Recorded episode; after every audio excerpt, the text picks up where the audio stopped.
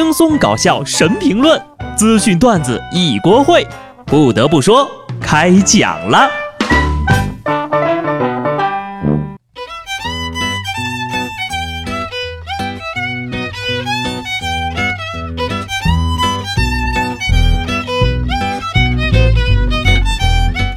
Hello，听众朋友们，大家好，这里是有趣的。不得不说，我是机智的小布，又是一个阳光明媚的礼拜一。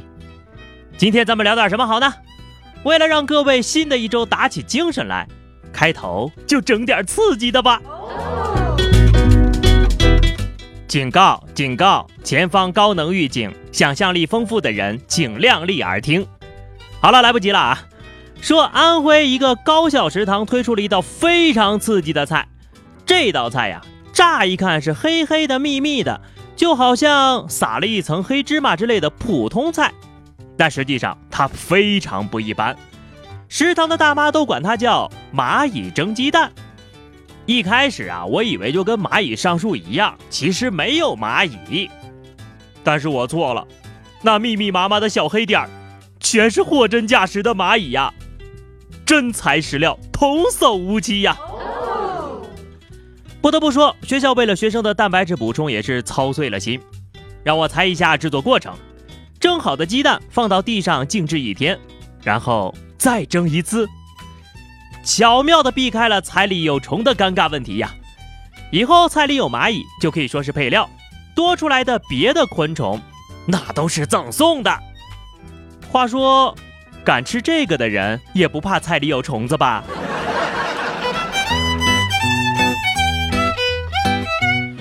我特意去问了一个广东的朋友会不会吃这个，他表示：“这七夕我败了，我们还是吃福建人吧。”别看这黑暗料理啊，关键人家还真卖出去了。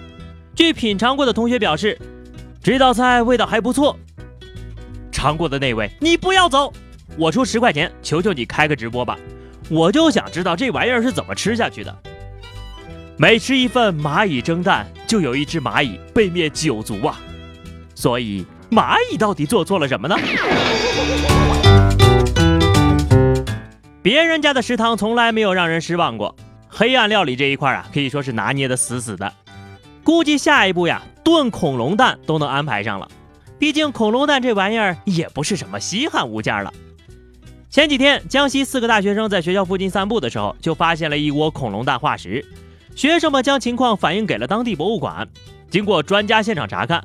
证明这块石头里有六枚恐龙蛋化石，博物馆说了，可以确定呀，是从白垩纪晚期的恐龙化石了。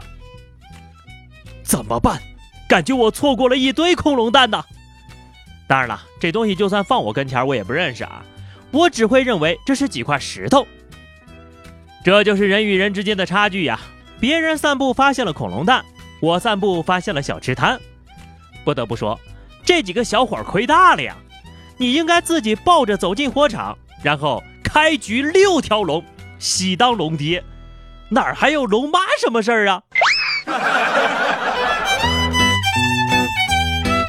要说石头里的恐龙，我是真没见过，生活中的恐龙我可见过不止一次。你比如下面这位大姐，从来没见过如此厚颜无耻之人。上礼拜在浙江义乌，一女子乘公交车不投币，反怼公交司机。这是大众型的车，我在广东从来没投过，我又不是慈善机构的。随后呀，公交司机就打电话报了警，女的自觉理亏，下车离开了。呵，一不留神发现一个逃票大户啊！你赶紧回去给人公交补上去，为了一两块钱脸都不要了。如果我有他这人一半不要脸呢，我可能早就发家致富了。明明可以靠颜值吃饭的，我为什么非要靠才华？人家美国经济学家说了，一个容貌低于平均值的人，每小时呢要少赚百分之九的薪水，而一个人的容貌高于平均值的人，每小时则多能进账百分之五。这里外里呀，可就百分之十四了。大家可别小看啊，你要是延伸到一辈子，相当于长得好看的人比长得磕碜的人多赚一百五十万人民币呀。而且请注意，这个调查的对象啊是男性，也就是说，我之所以穷，是因为我丑。当然了，我可不会因为此而膨胀的，毕竟靠脸吃饭，我很可能会饿死呀。听说每一家公司呢都有三种员工，一种是稳中求变，一种是爆发式突变，而我呢就属于最后一种，以不变应万变。网上老有些人发那些贼好看的明星照片，激励自己减个肥什么的，我就不明白了。我已经长得比他们难看了，咋能吃的比他们还差呢？两个之间，我总得赢一个吧。这说的自己都还挺难过的。说点开心的事啊，听说优步最近推出了一项新功能，可以叫车后选择安静模式。选择这个模式之后呢，司机就会全程不说话，也不跟你聊天。作为一个内向的人，问一句：这功能啥时候全国推广啊？上次我叫车呀，一上车师傅就问我听歌吗？我说行吧，然后他就给我唱了一路，唱到高兴的地方还大喊一声：“掌声在哪里？”然后就把雨刮器打开了。这个呢，真的是社恐福利啊！每次我坐上网约车或者出租车呀，都觉得自己个儿像捧哏的一样。而驾校就是培训逗哏学员的摇篮，都见过驾校教练把学员骂哭的，听说过学员把教练给气哭的吗？江苏淮安一个教练呢，带着学员们考科三，结果啊，一车人一个都没过，教练当场就崩溃了，哇哇大哭啊！学生还笑着安慰呢：“别哭啦，我们就当来投资的。”你们能不能去投资别的教练啊？你们不要脸，教练要啊！这事儿要不是发生在江苏呀，我都怀疑这是不扫他们教练。这几个学员呢，也算是翻身农奴把歌唱了啊，以后都能拿这事儿吹牛了。毕竟在驾校这种地方，自己哭容易，让教练哭可太难了呀。上面那位崩溃的教练呢，可以跟下面这个小同学比拼一下。看你俩谁哭得更狠呢？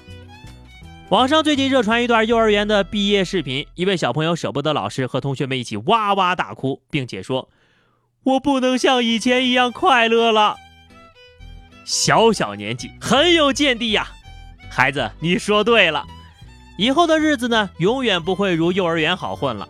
而且呢，上了小学就要辅导作业，你爸妈呀，也不能像以前一样快乐了呀。现在的孩子呢，想法是越来越丰富了。下面这位弟弟小小年纪，已经在成为食神的路上越走越远了，而他的妈妈却很闹心，说杭州六年级的小胖痴迷厨艺，每天放学之后呢，给家里人做晚餐，但是成绩啊却连年垫底儿，数学才考了一分呀。听重点啊，每天放学给家人做晚餐，这一看就是当厨师的料啊，不适合学数理化啊。新东方厨师班欢迎你。要说你为了不写作业也是够拼的呀。好的，互动时间哈，听友我的名字叫茂茂说，水果自由能随便吃胡萝卜算吗？